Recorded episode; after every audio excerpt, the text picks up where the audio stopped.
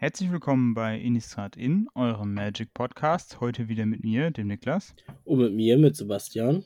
Und wir starten heute nach einer kleinen Sommerpause mit den Spoilern zu Dominaria United. Äh, es sind mittlerweile alle Karten gespoilert. Und ähm, wir schauen heute einfach mal ein bisschen durch, picken uns mal ein paar Karten raus. Ähm, ihr seht hier schon die Spoiler-Seite und ähm, wir starten einfach mal ein bisschen rein und ähm, ich würde sagen, wir starten mit dem großen, ähm, ja, dem großen Haymaker Reprint und zwar ähm, dem Elefanten im Raum. Dem Elefanten, der Elefant passt irgendwie nicht so richtig ins Bild jetzt, aber ähm, was mich auf jeden Fall ziemlich überrascht hat, und zwar ähm, Liana of the Veil wird reprintet jetzt äh, im neuen Set und ähm, für alle, die sie noch nicht äh, kennen. Sie kostet äh, drei Mana, ein äh, beliebiges, ein schwarzes, ein schwarzes. Äh, kommt mit drei Marken ins Spiel. Legendärer Planeswalker für plus eins wirft jeder Spieler eine Karte ab. Für minus zwei opfert ein Spieler eine Kreatur. Also ein Spieler deiner Wahl opfert eine Kreatur. Und für minus 6 teile alle bleibenden Karten, die ein Spieler deiner Wahl kontrolliert, auf zwei Haufen auf. Jener Spieler bestimmt einen Haufen und opfert alle bleibenden Karten darin. Ähm, ja, Sebastian, was denkst du so zum, zum Reprint? Uh, ich glaube, ähm, Liliana, also die Liliana ist tatsächlich der Planeswalker, den ich am meisten hoch und runter getickt habe. Ähm, hm. Ich freue mich mega über diesen Reprint. Hm. Ähm, nicht, dass Liliana dadurch standardlegal wird, weil wir haben die Rotation direkt vor der Nase. Man kann halt noch gar nicht sagen, wie das Standard-Meta nach der Rotation aussehen wird. Ähm, Dementsprechend kann man jetzt eigentlich schlecht sagen, welchen Impact Liliana aus Standardformat haben wird. Aber durch den Reprint im Standard wird sie halt einfach Pioneer legal. Mhm. Und da genau. gibt es, glaube ich, das eine oder andere Deck, was sich darüber freuen wird, dass Liliana dabei ist. Und ähm, was dadurch halt auch noch einen kleinen Push hat. Oder Push ja. wird. Ja, es gibt ja im Pioneer, ich sag mal, RB-Decks in verschiedenen Geschmacksrichtungen, sag ich mal. Und ähm, die sind ja alle sowieso schon irgendwie darum, äh, ja, um so Friedhof-Shenanigans, Karten in den Friedhof kriegen, Karten wiederholen und ähm, da passt die Liliana ja einfach sehr gut, weil natürlich der erste Effekt natürlich besonders gut ist, wenn man irgendwie Karten hat, die dann, ähm, die man aus dem Friedhof dann nochmal irgendwie verwenden kann. Und äh, von daher, ja, man muss aber gucken. Also du hast ja, äh, du sagst ja selber, du hast verschiedene RB-Decks. Ja. Also diese klassischen RB-Sacrifice-Decks. Ich denke, die werden sie nicht spielen, mhm. ähm, weil das Deck einfach schon zu vollgestopft ist und du keinen Platz mhm. dafür haben wird. Und sie, äh, sie ist halt kein Payout. Ne? Wenn du was für drei Mana haben willst, dann soll das was sein wie der Mayhem Devil. Ähm, ja. dass, dass du einfach noch solche Effekte hast. Ähm, ansonsten das reguläre RB-Deck, äh, das RB-Midrange-Deck, da muss man halt gucken. Ähm, da teilt sie sich ja irgendwie einen Slot mit der Fable of the Mirror Breaker. Die ist ja für zwei beliebige ein rotes, ist das eine Saga. Wenn sie ins Spiel kommt, machst du ja so einen roten 2-2 Goblin-Spielstein, der immer wenn er angreift, einen Schatz-Spielstein erzeugt. Für minus, äh, Quatsch, für minus 2 sage ich jetzt schon. äh, Kapitel 2 sagt dann aus, dass du bis zu zwei Handkarten abwerfen kannst und dann darfst du genauso viele Karten nachziehen. Und Kapitel 3 sagt aus, dass die Saga ins Exil geht, auf der äh, Rückseite, also geflippt, wieder ins Spiel kommt und auf der Rückseite ist sie halt ein 2-2, oh, nagel mich nicht drauf fest, Goblin Shaman, also ein Enchantment Creature. Und die sagt aus, für ein beliebiges und Tappen kannst du eine Non-Legendary Kreatur kopieren also machst einen Token davon, der eine Kopie einer äh, Non-Legendary Creature ist, die du kontrollierst. Und musst sie am Ende deines nächsten Endsteps ähm, opfern. Und ähm, ich denke, die beiden sind halt in einem ähnlichen Slot. Und ich weiß jetzt nicht wirklich, welche Karte für das aktuelle RB-Deck besser ist. Hm. Weil, ähm, ich sage jetzt mal so im Modern Junt, wo oder auch im Modern RB, wo du die Liliana halt drin spielst, hast du Karten, die diese ja, äh, Karten-Disadvantage ähm, auffangen kannst durch das Discard. Ne? Du hast einen Renin Six, der halt Länder auf der Hand holt, die mit Liliana wieder ja. abschmeißen kannst, oder halt andersrum, Liliana schmeißt das Land weg und Ren holst dir wieder. Ähm, Oder du hast halt einen äh, Season Pyromancer. Wenn der ins Spiel kommt, zieht er halt auch Karten nach. Das sind halt Sachen, die dir im Pioneer in dem Deck so gesehen halt fehlen. Mhm. Ähm, wo man halt wirklich, ja, einfach gucken muss, ob die Liliana im Pioneer so stark ist, wie jetzt zum Beispiel im Modern. Ja, ich denke, man wird schon irgendwie, egal wo man sie jetzt, in welches Deck man sie packt, man wird sich schon überlegen müssen, wie man irgendwie diesen Plus-1-Effekt ein bisschen, ähm, bisschen was gut darum bauen kann. Ne? Im, Im Modern ist es halt der äh, Brandon Six oder der Pyromancer. Ähm, damals im Standard war es ja so ein bisschen so äh, die Möglichkeit, Flashback-Karten äh, ähm, zu spielen, sowas wie äh, Lingering Souls zum Beispiel ähm, wo es dann nicht so tragisch ist oder halt, wenn man eine Reanimator-Strategie gefahren hat, dann die Reanimator-Targets zum Beispiel mit der Plus-1-Fähigkeit abzuwerfen. Ähm, irgendwie solche, ähm, solche Geschichten ähm, wird man wahrscheinlich versuchen müssen, darum zu bauen oder jetzt auch, wenn sie jetzt im Standard kommt, ähm, um das irgendwie darum zu, äh, darum zu bauen. Aber an sich äh, vom Power-Level her ähm, auf jeden Fall äh, hat es mich ein bisschen überrascht tatsächlich auch. Ich hatte tatsächlich nicht damit gerechnet, dass jetzt nochmal solche ja, Modern oder Eternal Staples, ähm, dass solche Karten dann nochmal in Standard äh, in die Reprints kommen. Ich hatte mich eigentlich ein bisschen darauf eingeschossen, dass die jetzt einfach nur in diesen ganzen Master-Sets, weil das davon gibt es ja jetzt so viele, dass die da einfach alle reingebaut werden. In den letzten Jahren war es ja tatsächlich auch so. Und dass man dann tatsächlich nochmal so ein äh, Flaggschiff in Anführungszeichen, so eine Karte nochmal äh, durch ein Standard-Set bringt, hat mich dann doch ein bisschen überrascht. Ja, also ich gehe stark davon aus, dass der Reprint halt einfach äh, für Pioneer ist, dass die Karte Pioneer legal mhm. wird ja. und ähm, dadurch sparst du dir halt einfach äh, einen Pioneer Horizon oder sowas, wie du es ja. auch nennen magst. Ja, ne? Also Pioneer sprich halt so ein, genau, dass du einfach so ein extra Set rausbringst, was Pioneer legal wird, aber nicht standardlegal. Ähm, das würde das Format halt unnötig kompliziert machen. Und ich glaube, Pioneer ist unter anderem auch so beliebt oder wird immer beliebter dadurch, dass es halt nicht so kompliziert ist wie Modern mittlerweile, ne? dass du durch Modern Horizons 1 und 2 halt einfach Sets hast, die nicht durch Standard durchgegangen sind, aber trotzdem Modern legal sind. Und nächstes Jahr kriegen wir das Herr der Ringe Set. Das wird ja nochmal genauso. Also dieses Herr der Ringe Set wird ja, ja im Prinzip Modern Masters 3. Ähm, das wird ja, oder auch, eher Modern Horizons 3. Ja, genau, entschuldige. Modern Horizons ja, ja, 3. Alles gut. Ähm, das, das Set wird kommen. Es wird nicht standardlegal, es wird nicht Pioneer legal, aber Modern, Legacy und Commander. Ja. ja und äh, um solche Sachen für Pioneer zu verhindern, ähm, kann ich, also gehe ich davon aus, dass sie die Liliana an dem Set gebracht haben und ich kann mir durchaus vorstellen, dass du noch andere Karten, ähm, die ein ähnliches Power-Level haben, und nicht das Zeug zum Combo-Piece haben, dass sie die in, ähm, ja, in solchen Sets einfach wiederbringen können. Hm. Ja, das kann ich mir gut, äh, kann ich mir gut vorstellen. Ja, jetzt haben wir schon ganz schön lange mit Iliana verbracht. Wir sind mal gespannt, ähm, wie sie jetzt ihren Weg ins, äh, ins Pioneer finden wird. Ähm, ein weiterer aus meiner Sicht auf jeden Fall interessanter Reprint sind die äh, Painlands, die jetzt wiederkommen werden. Ähm, falls ihr sie noch nicht kennt, das ist auch ein relativ alter äh, Cycle. Ähm, den gab es tatsächlich schon, glaube ich, in der vierten oder fünften Edition. Nagelt mich nicht drauf fest. Ähm, die kosten, äh, die kann man immer tappen für ein farbloses Mana oder eben tappen für ein von zwei Farben, also weiß oder blau, weiß oder schwarz. Rot, Schwarz und, so weiter in allen Farbkombinationen und die fügen dann einen Schadenspunkt zu, wenn man ähm, farbiges Mana daraus gezogen hat. Tatsächlich kommen jetzt nicht alle zehn, sondern nur sechs, aber man kann ein bisschen davon ausgehen, dass dann in den ähm, ja, weiteren Editionen dann die alle zehn noch voll gemacht werden.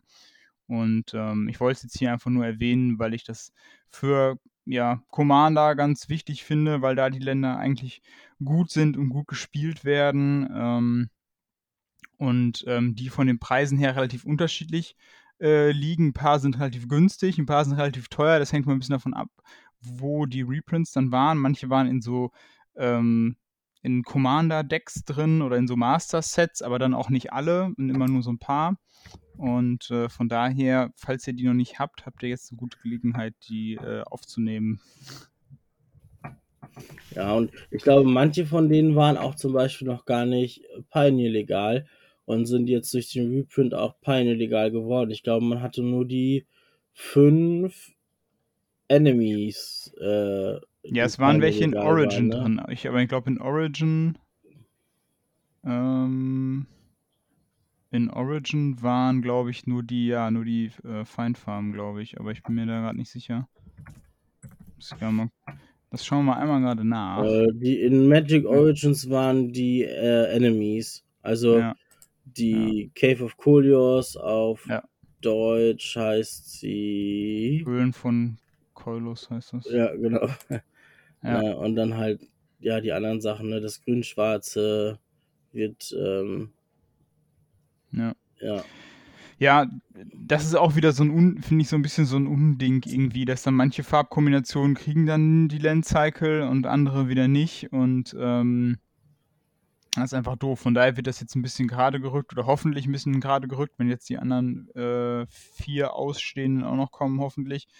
Ähm, ja, das ist immer so eine doofe Geschichte oder auch wenn die halt so unterschiedlich, ähm, unterschiedlich kosten. Also ich sag mal, je nachdem, die günstigen gehen dann irgendwie ab 60, 70, äh, 80 Cent oder so los. Aber ich habe jetzt gerade äh, heute nochmal nachgeguckt, wenn du jetzt irgendwie einen Underground River kaufen willst, das ist der blau-schwarze aus dem, dann kostet der irgendwie der günstigste 6 Euro oder so.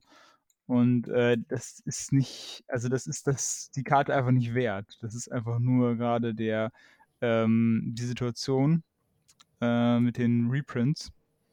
Und ähm, ja, das sollte einfach nicht sein. Also, das letzte hm? Mal in der neunten Edition gekommen? Nee. Mhm. Nee, zehnte. Zehnte Edition. Ja, ich glaube, also, zehnte Edition waren alle dann drin. Ähm, ja. Und danach Ansonsten sind die halt sporadisch in verschiedenen genau, Commander-Decks oder sowas. Genau. Ne? Ja. Und da kannst du halt, das ist halt von der Auflage einmal schwierig und die sind wahrscheinlich auch dann untereinander dann eben nicht gleichwertig, ne? Und ähm, ja, das ist dann einfach, äh, ist dann einfach für sowas einfach, äh, einfach schade, ne? Jo.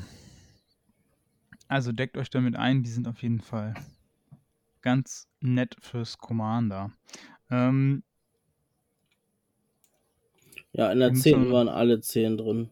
Ja, das war auch noch ein bisschen eine bessere ähm, ja, eine bessere Herangehensweise. Und irgendwann, wie gesagt, Wizards hat das auch mal angekündigt. Sie werden vor einigen Jahren schon, wir werden nur noch volle Land Cycle oder so machen, aber dann hat man irgendwie, dann haben sie nur mal Enemy Colors gebracht und nur Friendly Colors und das war dann auch irgendwie ein Cycle, aber ja, für mich gehören da einfach immer irgendwie alle zehn rein und dann können sie es von mir aus auch über ein paar Editionen stückeln, das ist okay, aber ja, es ist dann schon irgendwie doof, wenn dann manche Kombinationen wieder ähm, so ein bisschen da ins Leere schauen. Ja, also ich gehe auch davon aus, dass die anderen vier im äh, Brothers War kommen werden ja. oder so.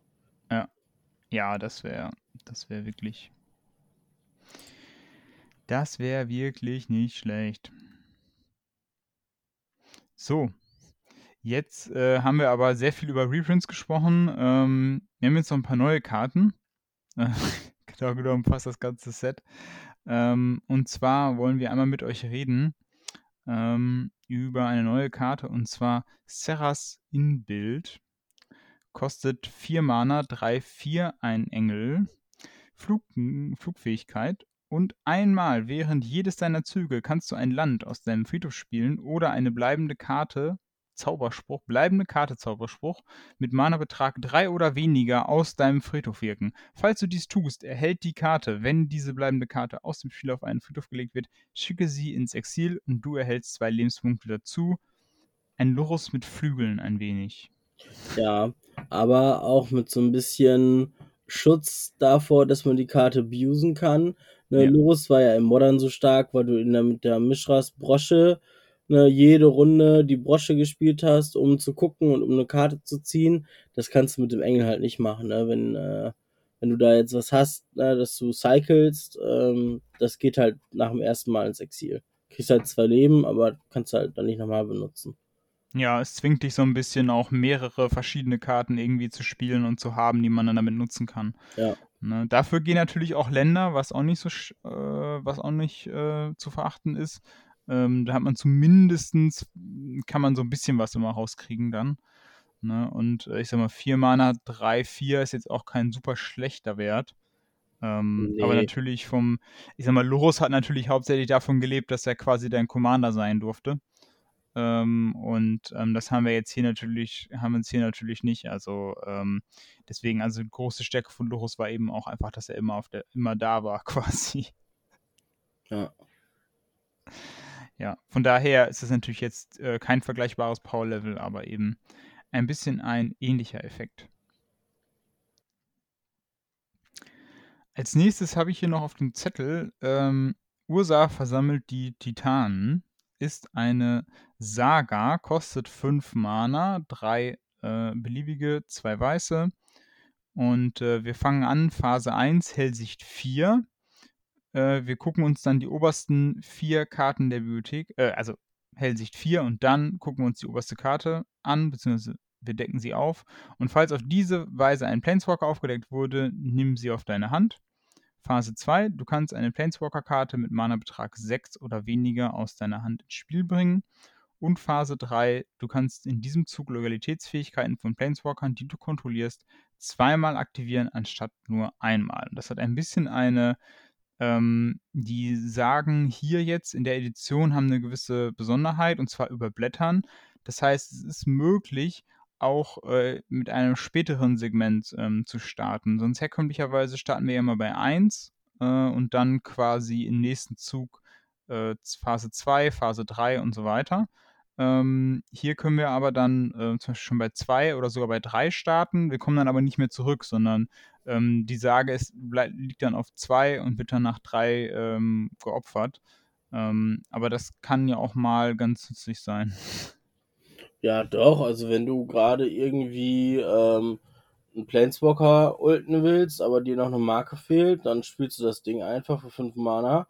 Ähm, machst einmal Plus auf deinen Planeswalker und dann machst du direkt das Ultimate, um ja, irgendeinen netten Effekt zu haben. Also ich kann mir das schon vorstellen. Ich weiß jetzt nicht, ob das in einem ähm, Competitive-Format Play sehen wird, aber auf jeden Fall ist das für so ein Commander Super Friends Deck, finde ich das eine super Karte, ne? Da auch alle drei Modi. Guckst du die obersten vier Karten an, zeigst einen Planeswalker vor, nimmst ihn auf die Hand.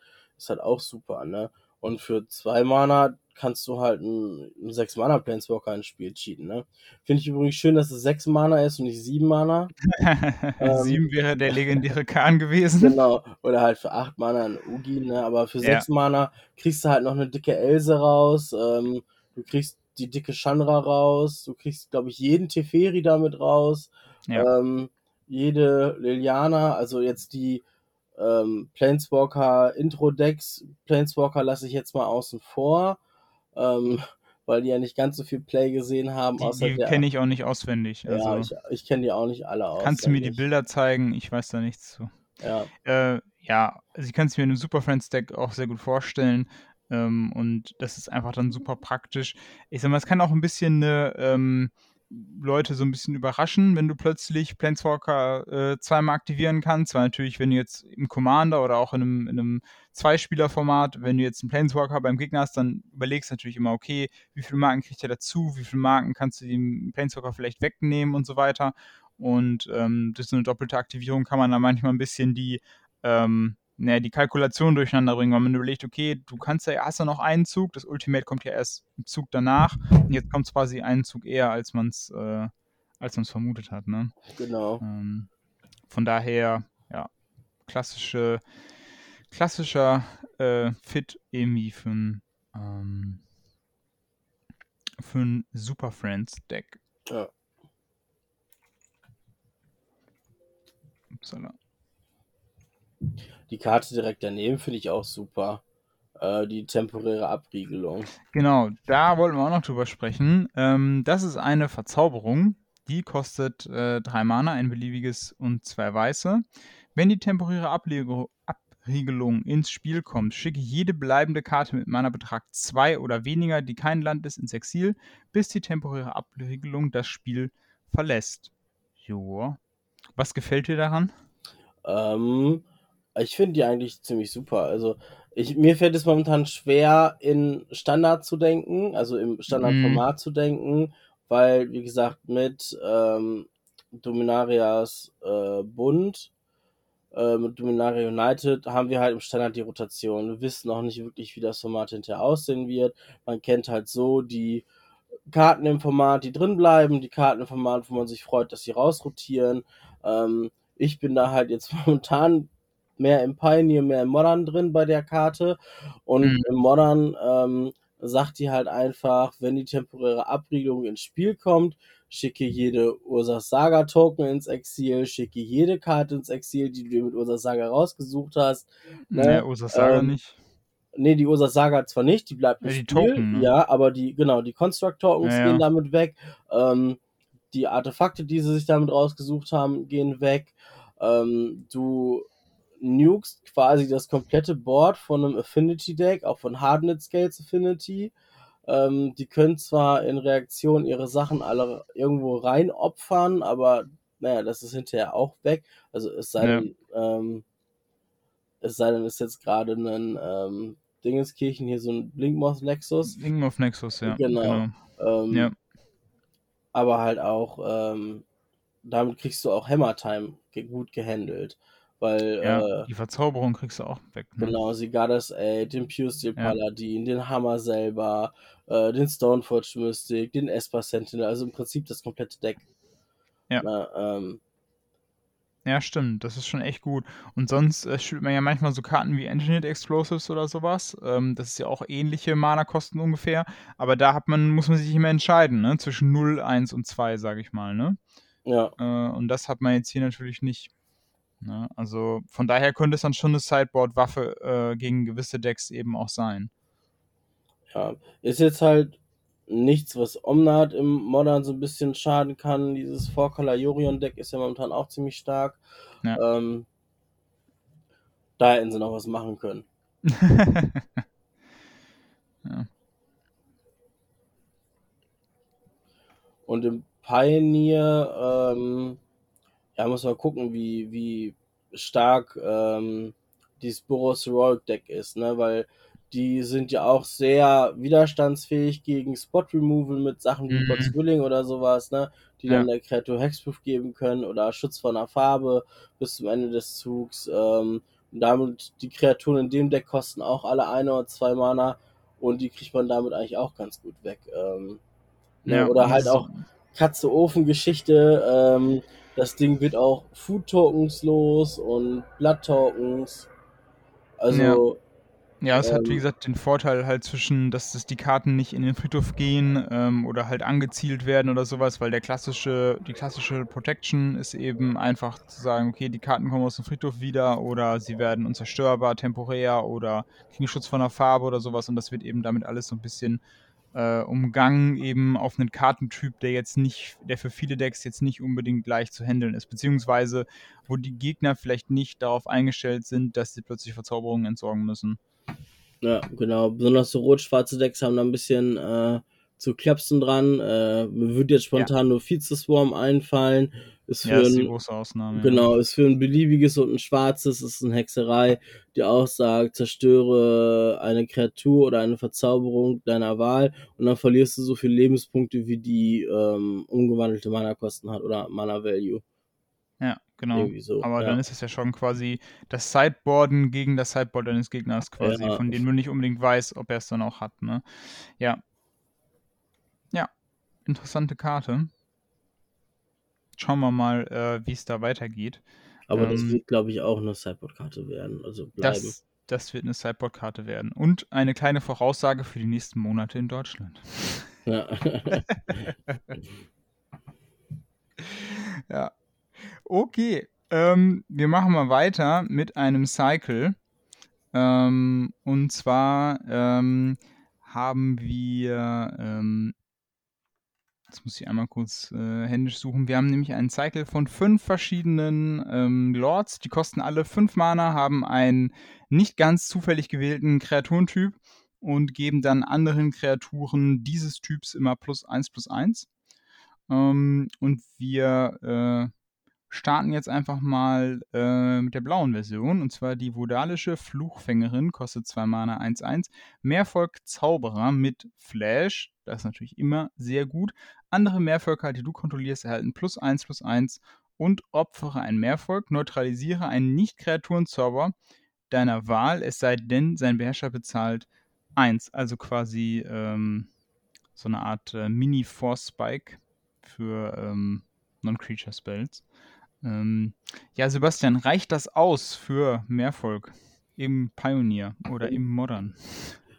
Also im Modern hast du ja eigentlich schon genug Lords. Ähm, ich kann mir halt schon vorstellen, dass äh, einfach, ja, mehr Lords ist halt noch besser, ähm, dass es da den Weg finden wird. Und ich glaube, dass im Pioneer, ähm, beziehungsweise auch im Explorer, der eine oder andere ähm, mehr Völker spielen wird. Und man hat ja schon in ähm, Ixalan ganz viele Rot-Grüne gehabt, äh, Rot-Grüne, ähm, äh, grün und blaue Meervölker gehabt, ja. ne, mit dem, ähm, oh, jetzt komme ich auf den Namen nicht, äh, da gibt es noch ein anderes Meervolk, das kannst du kicken. Ähm, mhm. Das ist, glaube ich, auch nicht ganz schlecht. Wenn das Ding ins Spiel kommt, dann ähm, kriegt es, also es ist für drei Mana eine 2-2, ein beliebiges Doppelblau. Ähm, ist der Vodalian Mindsinger. Ich habe jetzt den deutschen Namen gar nicht zur Hand. Ähm, wenn der Odalische Gedankensängerin. Ja. Ähm, kommt mit genau. 2-1-1-Marken ins Spiel für jedes Mal, dass sie getreten wurde, also äh, gekickt wurde. Und wenn sie das Spielfeld betritt, kriegst du die Kontrolle über eine Kreatur mit geringer Stärke niedriger. Ja, genau. Ist, glaube ich, auch gar nicht so schlecht, um ähm, dem Gegner irgendwie mal hier einen Blocker zu klauen oder sowas. Ähm, ich kann mir schon vorstellen, dass, es, dass das Mehrvölker im Explorer oder im Pioneer mehr gespielt werden, aber ich bezweifle, dass sie ähnlich stark werden wie Spirits, weil die Spirits an sich einfach noch ein bisschen disruptiver sind, dass sie dieses Tempo-Spiel noch mehr machen können. Ja. Ähm, und da fehlen dir halt einfach die Mehrvölker, die du modern hast. Ne? Ähm, ja. Da, also was richtig nervig ist, ist dieses ähm, eine Mehrvolk aus, das ist ähm, MH2, dass wenn es ins Spiel kommt und du es gekickt hast, dann legst du irgendwie so einen Counter auf ein, ähm, auf ein Land und ähm, solange er im Spiel ist und der Counter auf dem Land liegt, ist das Land eine Insel. Ja. Das halt als Junt-Spieler ist das halt super fies. ja, das stimmt. Ja. Das stimmt. Und so eine Effekte fehlen dem Pioneer Mehrfolk-Deck, glaube ich, einfach. So Spreading Seas Effekte und dann, ähm, es gibt ja noch den einen Lord, der all deinen Mehrvölkern Island Walk gibt. Ähm, sowas, sowas äh, könnte äh, Pioneer Mehrvolk, glaube ich, noch gebrauchen. Die Muttervolt haben sie schon. Ähm, eine Etterweil, weiß ich nicht, ob sie die brauchen. Ähm, ja. Ja, das stimmt. Ja, Spirits sind ja noch so ein bisschen, so ein bisschen disruptiver und ähm, haben, ich mein, haben auch die Flash, ne? Lords, muss man ehrlich sagen. Ne? Ähm, wenn man den einen Lord anguckt, der einfach mal sagt, all deine anderen Spirits kriegen plus 1 plus 1 und haben Hexproof. Und wenn du halt zwei Stück von liegen hast, haben die halt alle Hexproof. Das stimmt. Aber der ist doch gar nicht Pioneer legal, oder? Ne? Oder war der? Weil der ist doch aus Avacyn Restored. Oder vertue ich mich jetzt? Kann, kann, auch sein, dass ich mich vertue. Oder aus, äh, nein, der ist aus Dark Ascension, ist der mit Hexproof. Ja. ja. Genau. Ne, also ich weiß auf jeden Fall, dass das Dark Ascension ist. Es sei denn, er hat einen Reprint gekriegt, aber das äh, bin ich mir jetzt gerade nicht so richtig sicher. Ja, die Lords, ähm, muss man mal, ähm, muss man mal schauen, wie es bei denen weitergeht. Ähm, wir machen jetzt mal ähm, weiter mit einer sehr interessanten Version einer uns allen sehr bekannten Karte. Und zwar ähm, ist das der ähm, Urborg Lurgolf. Lurgolf. Kostet zwei Mana, ein Lurgolf. Ähm, und wir können Bonus Blau und oder Schwarz bezahlen. Und so wie der ins Spiel kommt, millen wir für jedes Mal, dass die Bonuskosten bezahlt wurden, drei Karten. Also wenn keine bezahlt wurden, null Karten. Wenn einmal Bonus bezahlt wurde, drei. Und äh, sonst sechs Karten, wenn Doppelmal, wenn Doppelbonus bezahlt wurde. Die Stärke des Lur Burborg Lurgolfs ist gleich der Anzahl an Kreaturenkarten in deinem Friedhof und seine Widerstandskraft ist gleich dieser Zahl plus 1. Und der hat Stärke und Widerstand, Sternchen und Sternchen plus 1. Ähm, ja, ist ein bisschen ein äh, Pionier-Tamogolf, sage ich mal so. Ähm, ist das gut genug oder ist das zu schlecht für Pioneer? Ähm, ja, also du. er ist bei weitem nicht so gut wie der äh, andere Tamogolf, das muss man ganz ehrlich sagen, weil er wirklich nur auf, auf Kreaturen abzielt und ähm, ja, du, du kriegst ihn einfach nicht so schnell so stark wie im Modern, ne? Ja, ähm, und dann kostet er halt auch dann in Anführungszeichen relativ viel, ne? Also wenn er jetzt zwei Mana mehr, kostet, ja. ne? Also wenn er jetzt zwei Mana kostet und er hat halt dann schon eine gewisse Stärke, okay, aber wahrscheinlich wirst du ihn inzwischen natürlich auch mal kicken müssen. Ja. Ähm, und, und, du musst halt viele Kreaturen spielen auch wirklich, ne? Ja, und er zieht halt wirklich nur deinen Friedhof an, ne? Der ja. andere, also der richtige, der Tamo-Golf, der Golf der Golfs, ähm, der guckt halt auch, was der Gegner am Friedhof hat, ne? Und ja, ähm, ja vielleicht hast du irgendwie so ein Self-Mill-Deck oder sowas, wo, wo der eigentlich ganz gut drin funktionieren könnte, wo du halt Kreaturen im Friedhof haben willst. Ähm, Croxer vielleicht, ich meine, der ist ja, ja, Pioneer ist ja noch drin, im, im Standard ist ja schon lange rausrotiert. Ähm, sowas halt, ne? Aber dann, ja, wenn du den Croxer escapes, dann hast du vielleicht noch ein, zwei Kreaturen, die du mit wegnimmst und dann ist der Tamogolf halt wieder kleiner. Aber am Ende des Tages, wenn du irgendwie acht Kreaturen im Friedhof hast und der ist acht, neun, aber du hast halt keine Möglichkeit, dem irgendeine Form von Evasion zu geben, also sprich äh, Trample, Flying oder Menace, ja, nee, dann hast du halt immer noch so einen 8-9er, der von so einem stumpfen Soldier-Token Jump-Block werden kann, dann bringt er dir das auch nicht. Ne? Also ähm, um den Tamogolf, also den Logolf, entschuldige, ähm, um den gut zu machen, ähm, musst du halt schon das ganze Deck drauf auslegen. Ja, und ich naja, weiß und da halt hast du ein bisschen nicht, das Problem. Das ja, und du hast da, genau, du hast da das Problem, was du eben schon gesagt hast.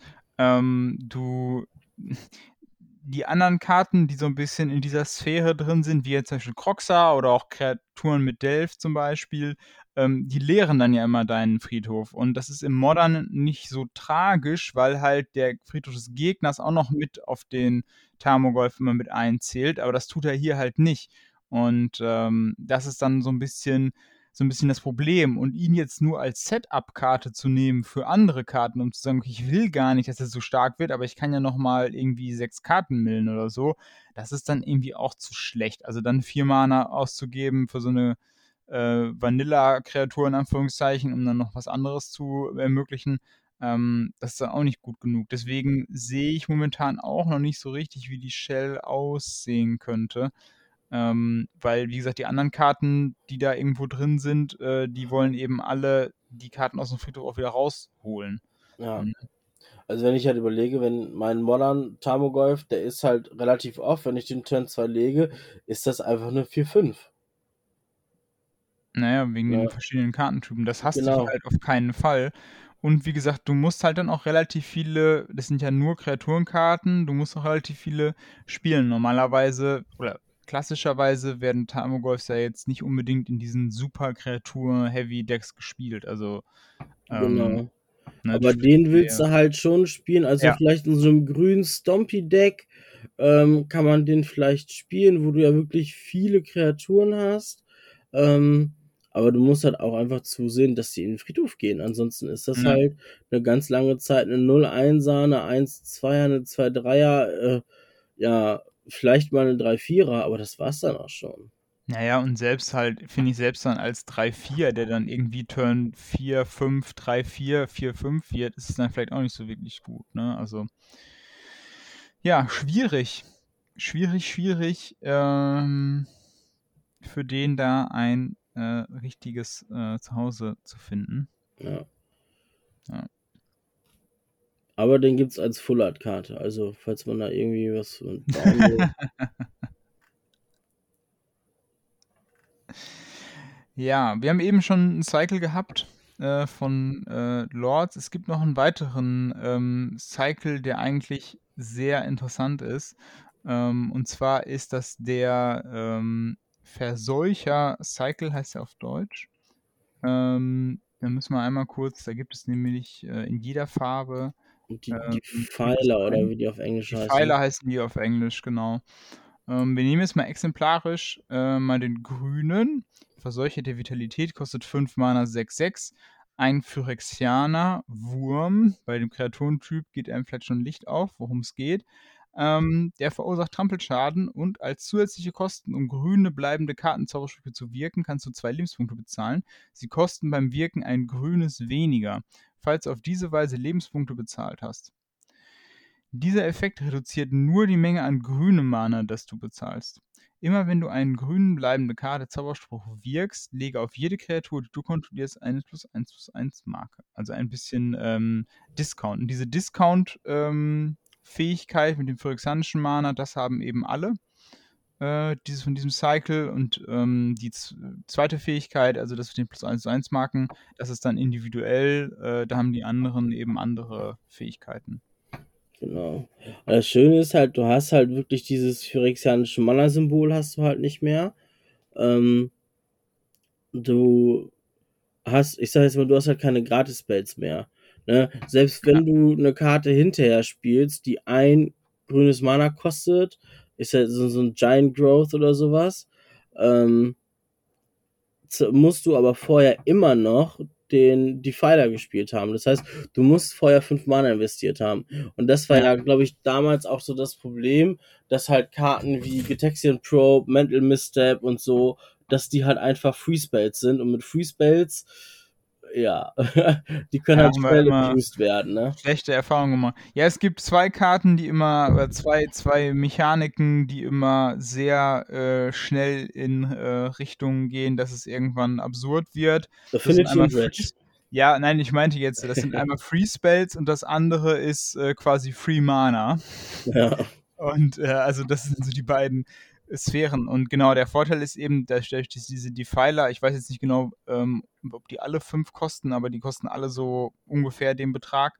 Ähm, dadurch vermeidest du eben ja, der schwarze und der rote ne? kosten vier Mana. Okay, ja gut, aber das ist ja auch noch, äh, ja. auch noch fair.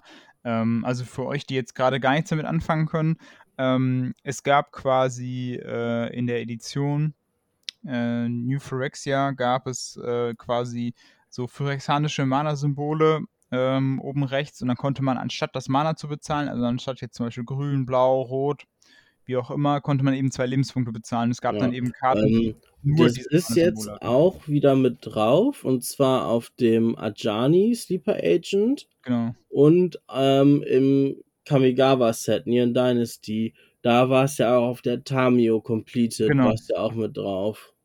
Genau, und da ist jetzt hier zum Beispiel noch ein bisschen komplizierter. Ähm, da sind quasi die phyrexianischen ähm, Mana-Symbole ähm, als, ah, wie heißt denn das nochmal? Hier ist es ähm. jetzt quasi als completed dargestellt, ne? Und dann hast du halt ja. dieses jetzt zum Beispiel bei dem Ajani Sleeper Agent, äh, der kostet ein generisches, ein grünes, ein grün-weißes phyrexianisches Hybrid-Mana und ein weißes Mana. Und ähm, sagt halt aus, äh, completed, und das grün-weiße phyrexianische Mana kann halt mit grünem oder weißem Mana oder zwei Leben bezahlt werden. Ähm, wenn Lebenspunkte bezahlt worden sind, um den Planeswalker zu casten, dann kommt er mit, ich glaube, zwei, zwei. Loyalitätsmarken weniger ins Spiel. Genau.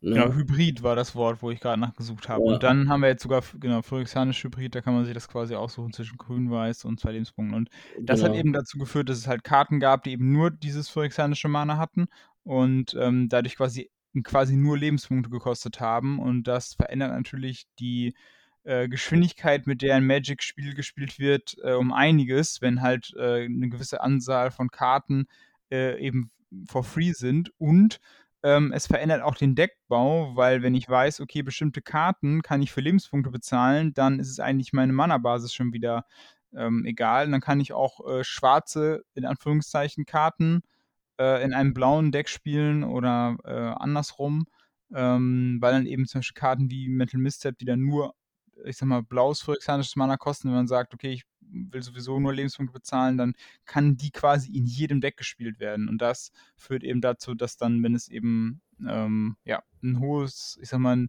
äh, guter Effekt auf der Karte ist, dann haben wir eben eine, eine Homogenisierung, sag ich mal, des Feldes, weil dann spielt halt jeder. Ja. Ja, und da waren einfach Karten, so die Getaxium Trope, ne? Ein blaues phyrexianisches Mana, ähm, guck dir die Hand von einem Spieler an und ziehst eine Karte. Die hast du halt in Decks wie Storm, ähm, hast du die einfach durchgecycelt, ne? Ja, ich bezahle mal zwei Mana, zwei August deine Hand, ich ziehe eine Karte. Ne? Ähm, ja, Metal Misstep war auch nicht sehr lange legal. Ein blaues phyrexianisches Mana, Counter Spell mit äh, umgewandelt Mana kosten 1. Ähm, ist halt, glaube ich, der Killer-Counter im Legacy gewesen. Und ähm, ja, Modern gab es zu dem Zeitpunkt, glaube ich, noch gar nicht, ne? Nee, das gab es damals noch nicht. Ja. ja, genau. Also von daher ist es eben, muss man eben da beim Card-Design relativ vorsichtig sein, aber das ja. haben sie jetzt hier, glaube ich, ähm, ist es absolut vorsichtig genug. Ähm, wir haben euch noch den Rest vom Ayani noch nicht äh, äh, vorgelesen. Ähm, ich möchte noch kurz erwähnen, ähm, dass die anderen vier Karten, also wenn man jetzt sagt, es ist ein Cycle, ne, ja. ähm, mit äh, Dismember, das ist noch legal, äh, Gutshot, das rote ist noch legal, ähm, Apostles Blessing, das weiße ist noch legal, ähm, nur der blaue ist mal wieder gebannt worden. Ja. Aber das war noch. Beide äh, blau. Ja, beide blau. Obwohl der grüne, der Birthing Pot ist auch gebannt worden. das stimmt, das stimmt. Ja. Ich weiß gar nicht, ja doch, die waren, ich weiß gar nicht, war das als Cycle damals angelegt? Ich bin mir gar nicht so sicher. Na, aber es fühlt sich so ein bisschen Cycle Fühlt sich so ein an. bisschen so an. Ja, in Grün ja. gibt es auch noch Noxious Revival, das ist auch ein Instant. Äh, ja. ja. Kann man sagen, kann man, ja, kann auch sein lassen. Wichtig ist, die Blauen sind die Bösen. Ja, genau. ähm, auf jeden Fall kostet der 4 Mana, kommt mit 4 Loyalitätsmarken ins Spiel, es sei denn, wir haben 2 Lebenspunkte bezahlt. Dann kostet er quasi nur 3 Mana und er kommt mit 2 Marken ins Spiel. Und wir können für plus 1 die oberste Karte unserer Bibliothek aufdecken. Falls es eine Kreaturen- oder Planeswalker-Karte ist, nimm sie auf deine Hand, andernfalls äh, kannst du sie unter deiner Bibliothek legen. Für minus 3 verteile 3 plus 1 plus 1 Marken auf bis zu 3 Kreaturen deiner Wahl. Sie erhalten Wachsamkeit bis zum Ende des Zuges. Und minus 6, du erhältst ein Emblem mit immer wenn du einen Kreaturen- oder Planeswalker-Zauber wirkst, erhält ein Gegner deiner Wahl zwei Giftmarken. Das äh, kann natürlich, wenn das Spiel lange dauert, ganz fies sein, weil, ähm, ja. ja, gerade wenn du halt so einen Boardstall hast, ne? Ja, genau. Ja, ja, da musste ich auch gerade dran denken, weil ähm, da kann dein Gegner dann halt wirklich nicht mehr gut äh, mit interagieren, weil mit dem Emblem kann er nicht inter interagieren und ihn davon abzuhalten, also dass du halt äh, Kreaturen-Spells äh, castest, äh, ist für die meisten auch nicht so, das ist eigentlich auch sehr schwierig. Mhm. Ähm, ja, aber gut, da, dafür sind es halt, das sind halt Ultimates, ne? Also. Ja, aber ich muss ehrlich sagen, ich finde diese, ähm, auf Deutsch heißt es ja vollendet. Ähm, ja. Ich finde das eigentlich ganz fair, ne? Für drei Mana kriegst du den Anjani halt einen Zug eher. Ähm, also für drei Mana und zwei Leben kriegst du den Zug eher. Dafür hat er halt nur zwei Loyalitätsmarken. Aber so ein drei Mana Planeswalker mit zwei Loyalty Count, das ist halt vollkommen in Ordnung. Ja, ja, genau. Also das finde ich auch vom Design her eine sehr gute Geschichte. Da, da muss man natürlich aufpassen, dass man jetzt nicht quasi das, ja, ich sag mal, gewisse Planeswalker sind auch mit wenig Loyalitätsmarken immer noch sehr gut. Ähm, aber hier, glaube ich, ist die Balance, glaube ich, äh, ganz gut gelungen, dass dann halt der jetzt auch für, also für drei Mana finde ich den von den Effekten her jetzt auch nicht zu stark. Ähm, und das dann mit weniger Loyalitätsmarken auszubalancen, ist, glaube ich, ein gute, gutes Design. Ja, und die Tamio kostet so jetzt als, ne, als äh, Beispiel dazu, die kostet zwei beliebige, ein grünes, ein grün-blaues phyrexianisches Hybrid-Mana und ein blaues Mana äh, und kommt mit fünf Marken ins Spiel. Also man kann sie halt für vier Marken, äh, für vier Mana spielen und zwei Leben und dann kommt sie mit drei Marken ins Spiel. Und ähm, ja, drei Marken auf einem vier Mana Planeswalker ist immer noch super. Ja, auf jeden Fall. Ja, Sebastian, wie so dein insgesamt dein Eindruck von dem Set? Wie ähm, bist du gehypt? Gehypt, also es äh, storytechnisch schon eher als jetzt so kartentechnisch. So mhm. die Karten, die ich so auf dem Schirm habe, für mich persönlich, sind jetzt eher so für die Commander-Decks, ne? So ein paar nette Ergänzungen. Ähm, ich habe mit der Soul of Windgrace eine Karte, die ich vielleicht im Modern Junt spielen will, also wenn dann im ähm, Saga Junt. ähm, weil ich mir vorstellen kann, dass das eine ganz nette Synergie sein könnte. Aber es ist halt die Frage, ob der für vier Mana dann nicht einfach so ein bisschen Win More ist, ob man den wirklich danach braucht. Ähm, mhm. Wird halt so die Zeit zeigen. Ähm, ansonsten bin ich gespannt, was sie da jetzt für einen Storyfaden knüpfen wollen. Ähm, sie haben ja angekündigt, das wird ja so ähnlich sein wie bei der War of the Spark Story, die sich halt über mehrere Sets entwickelt hat und ähm, dann in War of the Spark ja ihr Finale gefunden hat.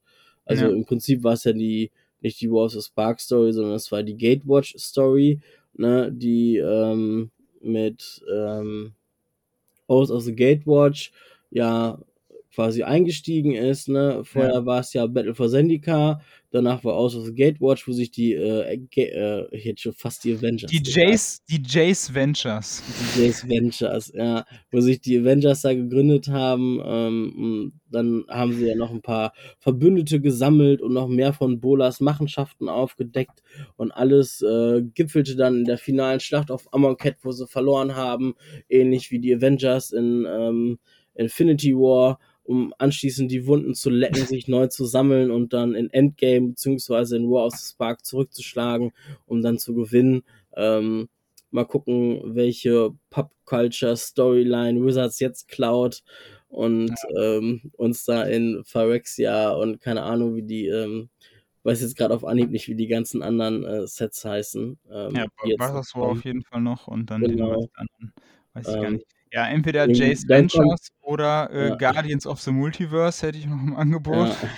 es gibt ja auch noch, DC hat ja auch noch so ein Pendant, die Justice League. Ähm, ja. Das ist dann die Justice League. Obwohl und, ähm, ja. Leute, die jetzt keinen Story-Spoiler hören wollen, sollten sich jetzt einmal kurz die Finger in die Ohren halten. ähm, also 3, 2, 1, jetzt kommt der Spoiler. Du hast ja gesagt, die Jace Ventures, ne? Ähm, fetter Spoiler, Jace ist tot und man weiß halt noch nicht, ob er wiederkommen kann. Ähm, okay. Ich sammle ja noch die Comics, die alle Monate rauskommen und mhm. die Comic ähm, Storyline, die fing nach War of the Spark an und verlief quasi parallel zu der regulären Comic-Line, äh, Storyline und ähm, in der Comic-Storyline ist Jace gestorben. Okay. Und jetzt sind gerade, ähm, ich warte jetzt auf den neuen Comic, der rauskommt. Und jetzt sind auf jeden Fall äh, Garuk, Nico Aris und Chandra auf äh, Eldrain mhm. und haben diesen ähm, Cauldron gefunden. Das war dieses legendäre schwarze Artefakt. Ja, ja, ja. Ähm, mhm. Und da ist ihnen dann der Geist von Jace erschienen. Alles klar. Und interessanterweise wissen wir ja, im Herbst nächsten Jahres oder im Winter nächsten Jahres ähm, geht es zurück nach Eldrain. Und es geht ja auch noch zurück nach Ixalan, nachdem diese ganze phyrexianische Geschichte da durch ist. Äh, mhm. War of the Machine gibt es ja noch. Und War of the Machine The Aftermath oder so. Ähm, kommt ja auch noch. Deswegen, also vielleicht wird das dann der äh, richtigen Storyline noch aufgegriffen, wie sie Jace wieder zum Leben erwecken werden. Also ich kann jedem diese Comics nur empfehlen, die sind echt interessant. Ja. Es gibt auch da, eine Comic-Reihe, äh, die sich nur um Chandra dreht, die ist auch sehr gut. Da lernt man auf jeden Fall viel, was man sonst äh, verpasst. Ja, und man erfährt halt auch, dass alles ein bisschen äh, auf Tesserets Mist gewachsen ist und ja, wie es halt so dem Planeswalker nach War of the Spark ergangen ist, ne? Was Kaya gemacht hat, was Vraska gemacht hat, was Ralzarek gemacht hat. Der hat ja äh, sein Tomic geheiratet und sowas alles. Ne? Also sind halt ganz interessante Comics, die man zwischendurch ganz gut lesen kann. Ja. Und man kriegt ja. halt noch so ein bisschen mehr Lore mit. Ne? Also jedem, dem man so erzählt, so, ja, Jace ist tot, äh, die gucken einen erstmal komisch an, wie der ist tot. Jace ist doch das Zugpferd gewesen. Ja, gut, ne? Also, Spoiler Alert, Jon Snow war auch irgendwann mal tot.